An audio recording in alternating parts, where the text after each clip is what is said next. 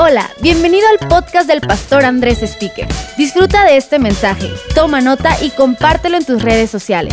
Lo que Dios te habla puede ser de bendición para alguien más.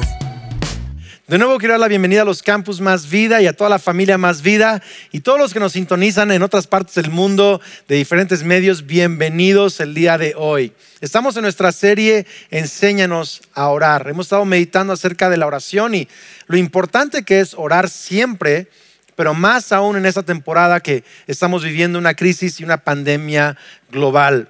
Sabes, eh, hoy estaré hablando acerca de la reina Esther, algo extraordinario. Estaré hablando de cómo es que tú y yo podemos hacer la diferencia en estos tiempos. Podemos hacer la diferencia tanto de maneras prácticas como en el mundo espiritual podemos hacer la diferencia. Y yo quiero animarte, antes de abrir la palabra de Dios el día de hoy, a que te prepares porque el 8 9, 10 y 11 de abril vamos a tener tres días de ayuno y oración, de la noche del 8 al anochecer del 11 de abril. Es una convocatoria nacional de ayuno y oración.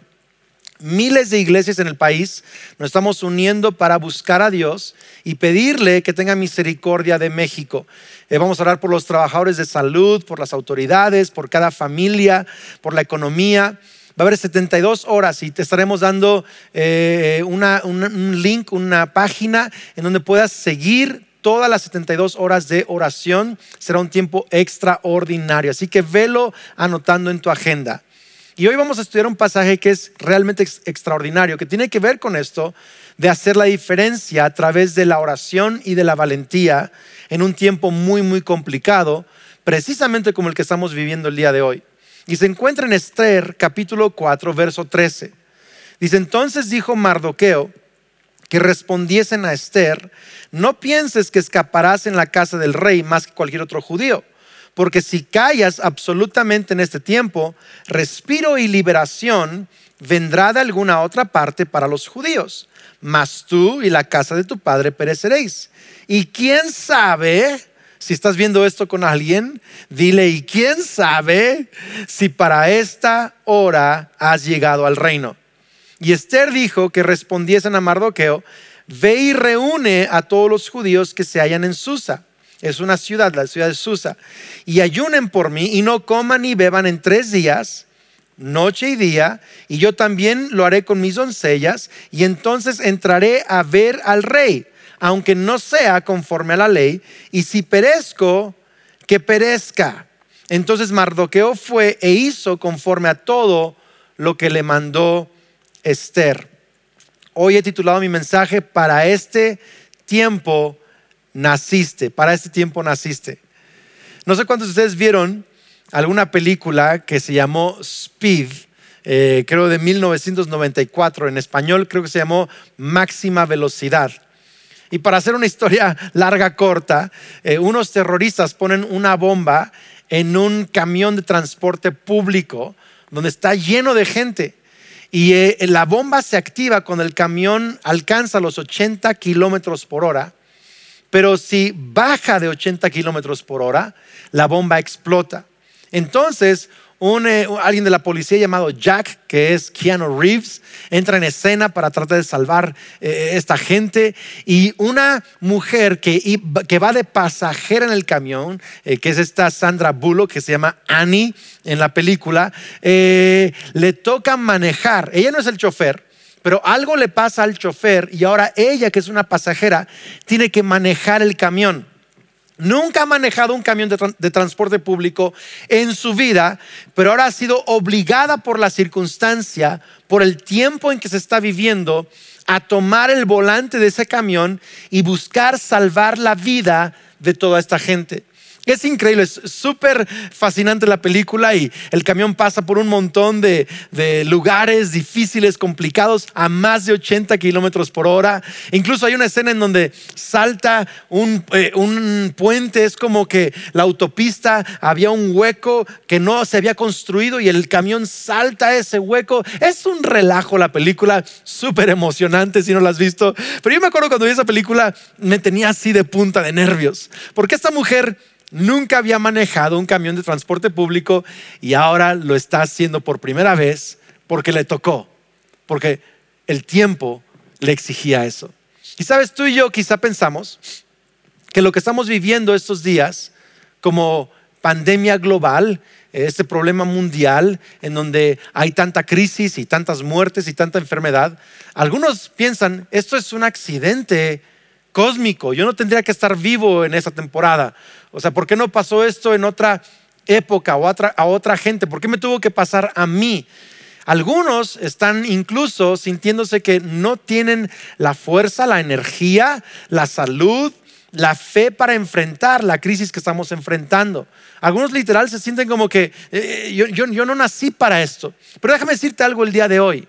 Así como Annie en ese momento tuvo que agarrar el volante del camión y pudo salvar la vida de esa gente, tú y yo hemos sido puestos en este tiempo por Dios para hacer el bien y ayudar a muchas personas en esta crisis. Sabes, la reina Esther es una situación muy similar. La reina Esther es una mujer de origen judío. Y esta reina Esther, junto con todo el pueblo judío, están viviendo en el imperio de eh, Media y de Persia. Y el rey actual de ese imperio es el rey Asuero. Y el rey Asuero, por un montón de cosas que hoy no tengo el tiempo de explicar, eh, está buscando una nueva reina. Y encuentra a Esther y, eh, y ama a Esther. Y Esther es ahora la nueva reina. Siendo judía, el rey no sabe que ella es judía, pero ella siendo judía ahora es la reina del imperio de Media y de Persia. Y esta reina Esther está disfrutando su vida y de pronto un hombre llamado Amán, que es enemigo de los judíos, porque odia a un hombre judío llamado Mardoqueo, que es el tío y el papá adoptivo de Esther, porque los papás de Esther habían muerto. Y este Mardoqueo es un, hombre extraordinario, pero, pero este Amán lo odia y, y como odia a Mardoqueo porque Mardoqueo es judío, entonces manda al rey un edicto para exterminar a los judíos en toda la tierra. Y engaña al rey y el rey firma un edicto en donde los judíos serían exterminados en cierta época del año. Cuando Mardoqueo se entera de este dicto, va y le dice a la reina Esther, le dice, oye Esther, tú necesitas como reina presentarte delante del rey y pedirle que tenga misericordia de los judíos. Y la reina Esther le dice a Mardoqueo, le dice, no puedo hacer eso porque si me presento delante del rey sin permiso, el rey me puede matar. Es la ley del reino. Y le dice, no puedo hacerlo porque puedo morir si me presento al rey sin permiso. Y Mardoqueo le dice lo que acabamos de leer ahorita, le dice, pues mira, si tú no haces algo, Dios nos va a salvar de alguna manera. Pero quizá tú no te salves si no haces algo. Y es más, ¿quién sabe si para este tiempo has nacido? ¿Quién sabe si Dios te puso en esa posición como reina para que salvaras al pueblo de Israel? Y la, confronta con su apatía, con su temor, con, la amenaza que ella está sintiendo, él confronta el temor en el corazón de Esther. Y Esther le dice, ok, me voy a presentar aunque arriesgue mi vida, pero solo quiero pedirte a ti y a todo el pueblo de Israel que ayunen por mí tres días. Yo también voy a ayunar, tres días y le vamos a pedir a Dios la gracia para poderme presentar delante del rey. Entonces, ayunan tres días y Esther invita al rey a una cena. Primero, Esther se presenta delante del rey sin permiso, sin ser anunciada, se presenta en la corte real y el rey extiende su cetro y le perdona la vida, la acepta. Entonces Dios le concedió favor, escuchó la oración, vio el ayuno del pueblo de Israel y le dio acceso delante del rey y le guardó la vida a Esther. Y Esther le dice al rey, quiero invitarte a una cena a ti y a Amán. Entonces van a cenar, la pasaron increíble, Amán cree que todo está perfecto y Esther eh, le dice al rey, este, eh, pues quiero que vengan a cenar mañana otra vez. Y el rey entonces vuelve el día siguiente a cenar con Amán eh, a la mesa de la reina Esther. Y cenando esa noche el rey contento, agradecido con Esther, le dice, ¿qué quieres que haga por ti? Lo que me pidas, haré por ti. Y Esther le dice, pues ese hombre Amán ha querido matar a mi pueblo Israel. Ha, hecho un edicto para exterminar a mi pueblo y yo soy judía. Y cuando el rey se entera de eso, se enoja tanto que manda a ahorcar a Amán sobre la misma horca que tenía preparada para Mardoqueo. La historia es increíble, la historia es extraordinaria porque el rey entonces le permite a Esther firmar un nuevo edicto en donde los judíos podían defenderse y podían ellos también eh, tomar ventaja de sus enemigos. Es una historia de salvación extraordinaria. Hasta el día de hoy se celebra la victoria entre el pueblo judío en todas las naciones. Esta fecha en donde Esther logró la salvación para todo el pueblo judío. Y el asunto es este, que Esther no quería ser la responsable del problema. Esther no quería tomar su lugar ante la crisis. Esther dijo, es que esto es demasiado grande para mí, puede ser que el rey me mate. Pero Mardoqueo le dijo, quizá para este tiempo has venido al reino, para este tiempo naciste. Y algunos de nosotros hemos estado así como que, como que con temor y, y, tratando de, de ver cómo navegamos esta temporada. Y hoy yo quiero decirte esto, tú naciste para este tiempo. No es un accidente que vivas el día de hoy, no es un accidente que hoy estés respirando y caminando la faz de esta tierra, que, que vivas en el país en el que vives. Para este tiempo naciste, no es un error, hay un propósito divino. Y tú y yo tenemos que tomar nuestro lugar en este momento de crisis mundial. Tenemos que tomar nuestro lugar, como Esther tomó su lugar y como Annie en la película tomó su lugar para salvar la vida de muchas personas. Sabes, cada quien elige hacer la diferencia o hacer nada. Es más, eso es lo que quiero que anotes el día de hoy. Es lo que quiero que memorices, que tuitees, que instagrames o lo que sea. Esto, cada quien elige hacer la diferencia o hacer nada. No hay, no hay neutral en este mundo. O estás siendo parte del cambio o estás siendo parte del problema.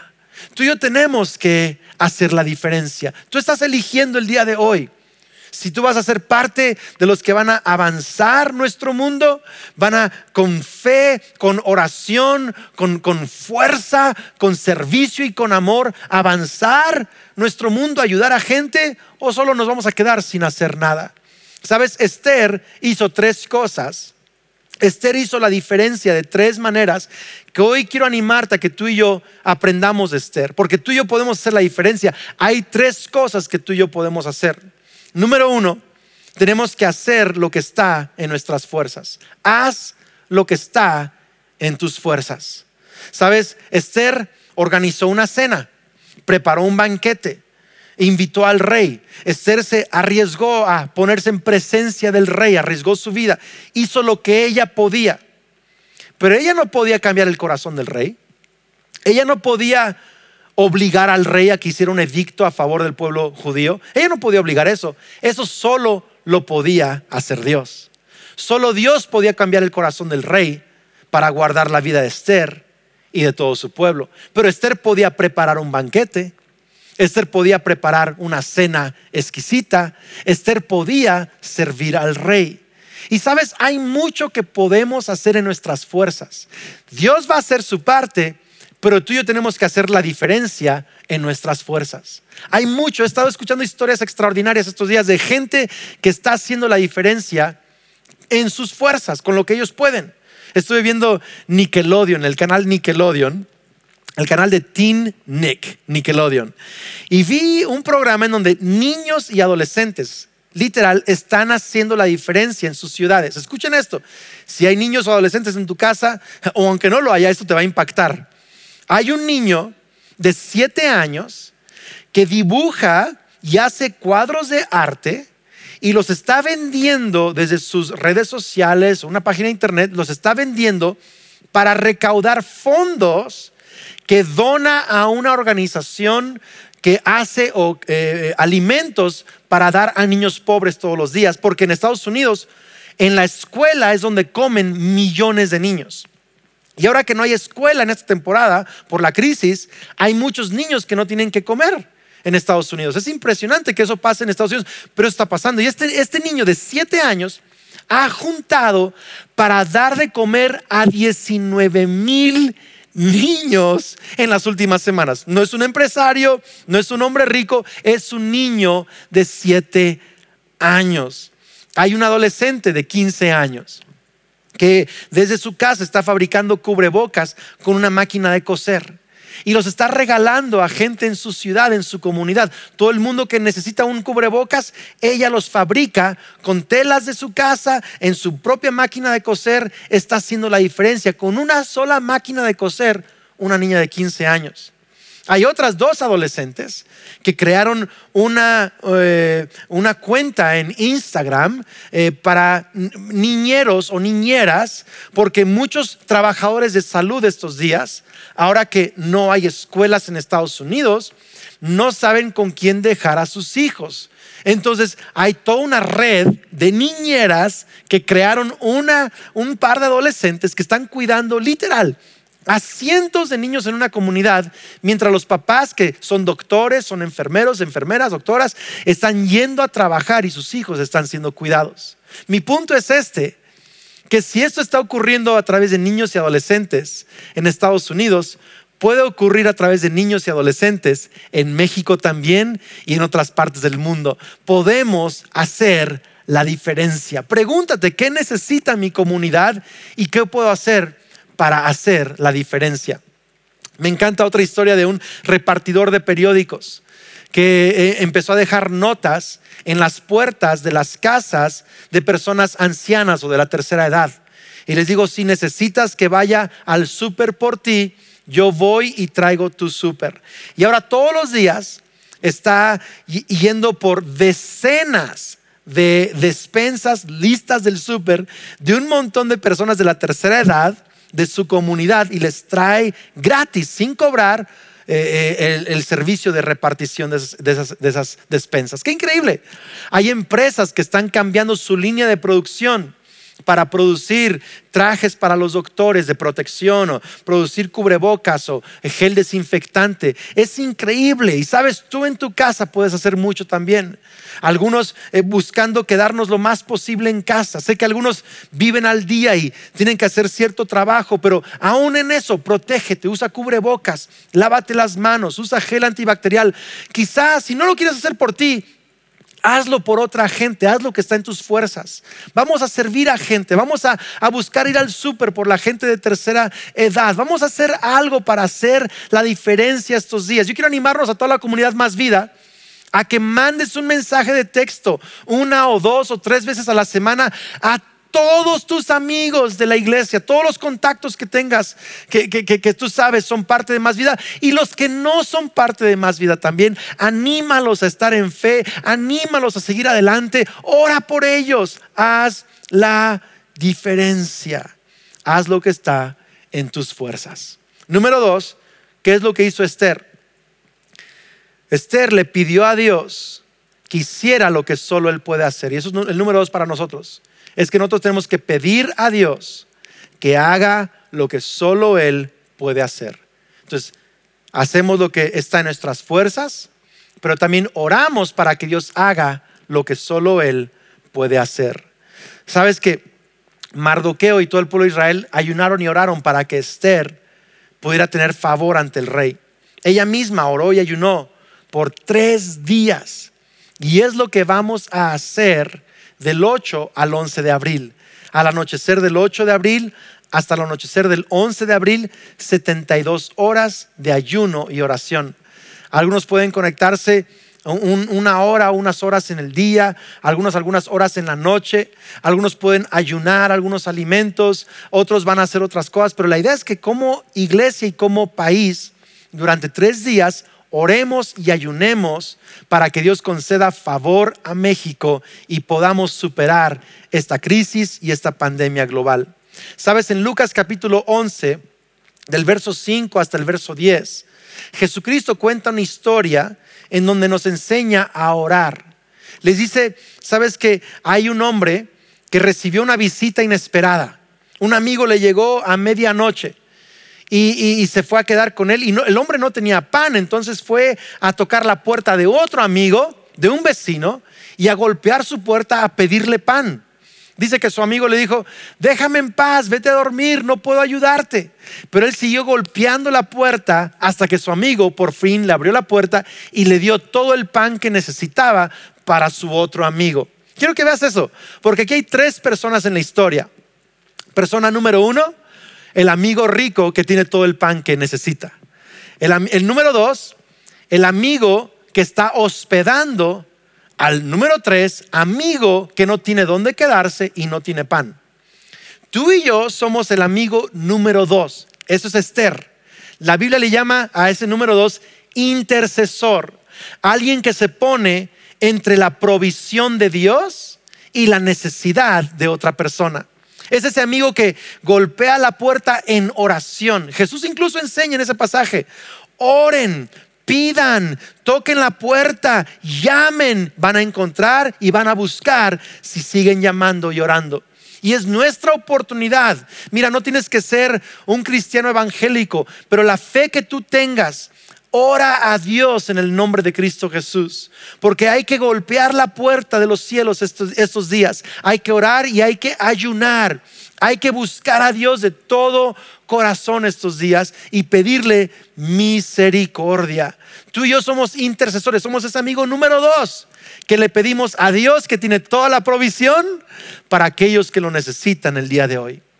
Tu oración, nuestra oración, es la conexión entre la provisión de Dios y la necesidad de nuestro México. México te necesita. Para este tiempo naciste. Yo sé que dices, Andrés, pues a mí me gustaría ver eh, Netflix esos días, o me gustaría hacer otra cosa. Pues sí, claro que nos gustaría hacer otra cosa. nadie quiere ponerse al volante de ese camión como Annie tuvo que hacerlo. Nadie quiere como Esther tener que ayunar tres días y arriesgar su vida delante del rey. Nadie quiere eso. Pero quizá para este tiempo naciste. Quizá para este, este momento tú y yo estamos caminando sobre la faz de la tierra para hacer la diferencia de este 8 al 11 de abril vamos a ayunar y vamos a orar. Y yo estoy seguro que Dios va a hacer lo que solo Él puede hacer. Va a cambiar las cosas y va a tener misericordia de nuestro México. Y número tres, ¿qué fue lo que hizo Esther? Entonces, número uno, hizo lo que estaba en sus fuerzas. Número dos, le pidió a Dios que hiciera lo que solo Él podía hacer. Pero número tres, tenemos que aceptar la estrategia de victoria aceptar la estrategia de victoria. Cuando Esther le pide al rey que cambie el edicto, el rey le dice, no puedo cambiar un edicto ya hecho. Ya, está hecho el edicto, no lo puedo cambiar, no lo puedo modificar, pero puedes hacer un nuevo edicto. Y ese edicto puede ser para que el pueblo de Israel pueda defenderse y más bien pueda eh, atacar a sus enemigos. Entonces, no fue el resultado que Esther quería, pero Esther aceptó la estrategia de victoria que el rey le dio. Entonces, Esther y Mardoqueo hicieron un nuevo edicto que decía que todos los judíos en todo el imperio de Media y de Persia podían defenderse y podían eh, eh, tomar a sus enemigos. Y sabes, fue increíble. Si tú lees la historia, eh, después que tengas tiempo, ellos conquistaron a sus enemigos, fueron increíblemente bendecidos. Ningún judío murió ese día, sino que Dios les dio victoria sobre sus enemigos.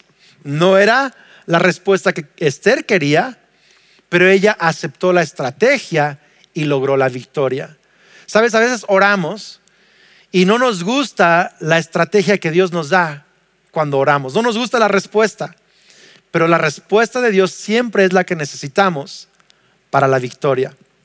Hace más de 15 años, cuando el liderazgo de la iglesia, mi papá era el pastor principal y eh, mi papá y el equipo de liderazgo de la iglesia nos pidieron a mi esposa Kelly y a mí que si podíamos ser los pastores principales de la iglesia. Eh, el edificio en el campus Cumbres en Morelia era un edificio eh, mucho más viejo y pequeño y, era insuficiente. Y yo me acuerdo que le dije a mi papá, le dije al equipo de liderazgo, ¿por qué no primero se construye un nuevo auditorio más grande y papá, tú tienes la credibilidad de toda la iglesia, tú tienes, tú tienes esa fe y tú tienes ese, esa trayectoria y experiencia y liderazgo. ¿Por qué no usas esa trayectoria y liderazgo y primero construimos un auditorio más grande y luego ya que las cosas estén más estables, entonces Kelly y yo podemos asumir el liderazgo de la iglesia? Me acuerdo que mi papá y el equipo de liderazgo dijeron, no, Creemos que el tiempo es ahora y creemos que tú vas a ser el que dirija a la iglesia para construir un auditorio más grande. Uy, eso no era la respuesta que yo quería. Yo quería que fuera otra respuesta, que fuera más sencillo la transición de liderazgo. Pero sabes, eh, Kelly y yo, con mucha fe y con el apoyo de muchas personas, pudimos eh, liderar la iglesia a construir un nuevo auditorio más grande, más amplio, más moderno, eh, desde el cual ahora podemos tener tecnología para transmitir a todo el mundo. Y es una lección que yo como líder joven, que apenas tenía 28 años, yo tenía que aprender a enfrentar esos gigantes. Yo tenía que aprender a enfrentar a ese Goliat. Eh, mi papá ya había enfrentado Goliats en su vida, ya había enfrentado retos de fe en su vida.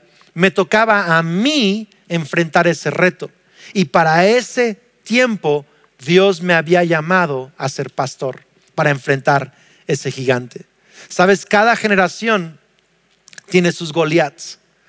Y a, muchos no nos gusta la idea de tener que enfrentar un gigante, un Goliat, una amenaza.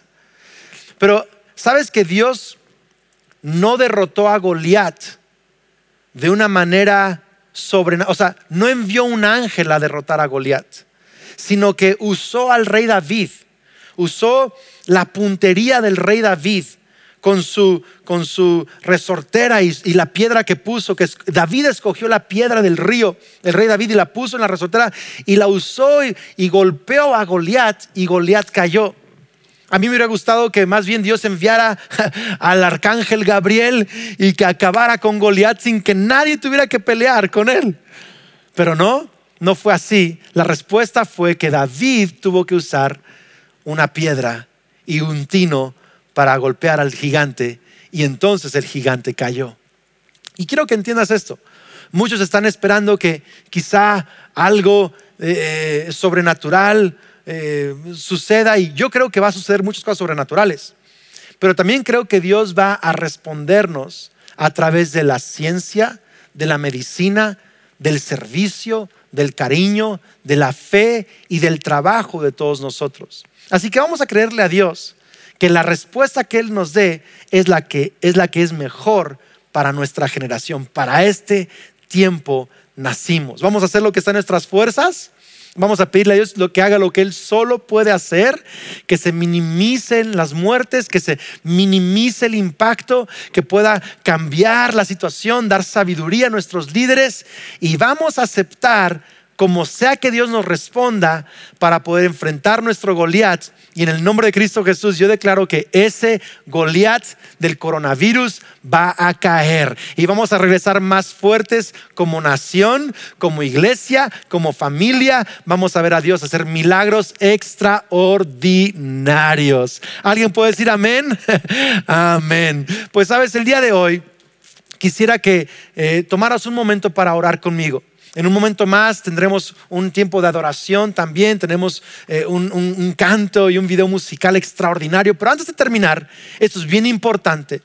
Quiero darte la oportunidad de reconciliarte con Dios.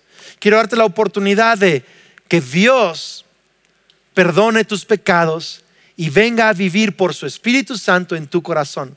La Biblia enseña que si tú estás en paz con Dios, entonces tienes vida eterna y tienes salvación y un nuevo comienzo. Yo sé que todos nosotros necesitamos un nuevo comienzo. Estos días muchos estamos preguntándonos, ¿qué va a ser de mi eternidad si muero? ¿Qué va a ser de mi futuro si, si me enfermo? Pero sabes, quiero animarte el día de hoy que tú y yo podemos reconciliarnos con Dios, dice la Biblia, a través de la fe en Cristo Jesús. Así que yo quiero que ahí en tu, en tu casa en tu teléfono, en tu tablet, tu computadora, donde sea que estás viendo este mensaje, quiero que por favor en el lugar de comentarios, ahí en Facebook o en YouTube o en la página de internet, tú puedas escribir allí, quiero entregar mi vida a Cristo Jesús.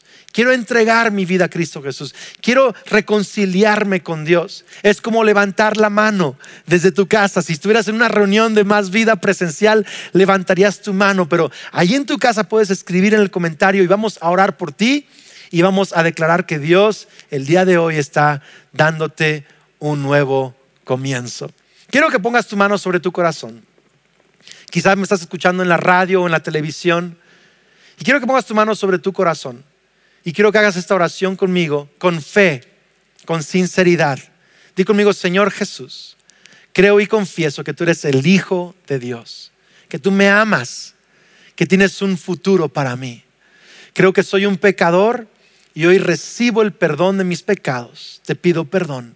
Creo que moriste y resucitaste en la cruz para darme salvación. Hoy recibo esa vida nueva Ven a vivir en mi corazón por tu Espíritu Santo y gracias porque hoy soy un hijo de Dios y tengo vida eterna. Amén. Muchas felicidades. Si hiciste esta oración, Dios te llama su amigo, su hijo, tienes vida eterna y un nuevo día ha comenzado para ti. Por favor, por favor, haznos saber de esta gran decisión en másvida.org. Queremos conocerte, queremos estar en contacto contigo, queremos enviarte un email de mi parte y de mi esposa Kelly. Estos días queremos estar en contacto contigo. Y por favor, aún no te desconectes, que hay un tiempo de adoración increíble ahorita al terminar este mensaje. Dios te bendiga. Nos vemos en la próxima. Esperamos que este mensaje te ayude en tu caminar. No olvides suscribirte.